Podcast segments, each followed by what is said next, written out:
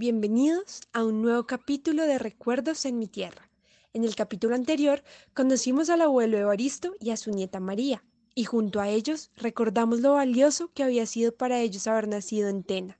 Observamos una vieja fotografía del abuelo, conocimos su lugar favorito, así como el tuyo, y comenzamos este viaje de recuerdos.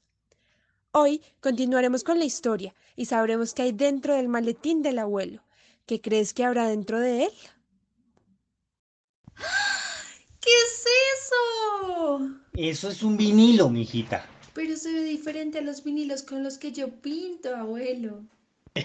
no, mija, ese vinilo no es para pintar, es para escuchar. Mm, pero abuelo, yo no escucho nada. Préstamelo, que hay que ponerlo en el tocadiscos.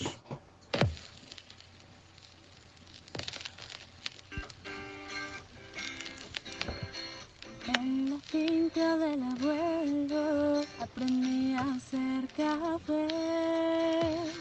Descubrí que no era fácil y que corto tampoco es. Ahora cuando me despierto, un café me tomo yo.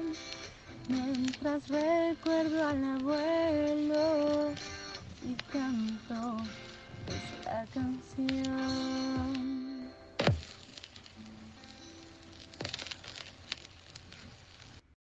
Ay, qué bonita canción, me gusta.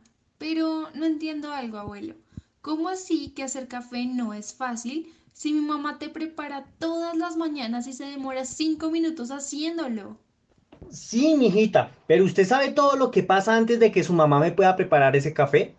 Mm, lo compra en el mercado. Y antes de eso, ¿qué crees? Mm, no sé, la verdad no lo sé. Mijita, si ve toda esa montaña que se ve allá al fondo por la ventana, pues allí ocurre toda la magia del café.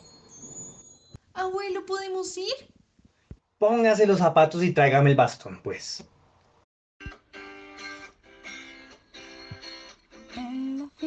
¿Qué crees que se van a encontrar María y su abuelo abuelo en la montaña? ¿Será que se parecen a las montañas que ves desde tu casa? Te invitamos a construir tus propias montañas con plastilina. Si no tienes plastilina, puedes mezclar un poco de harina y agua para crearla.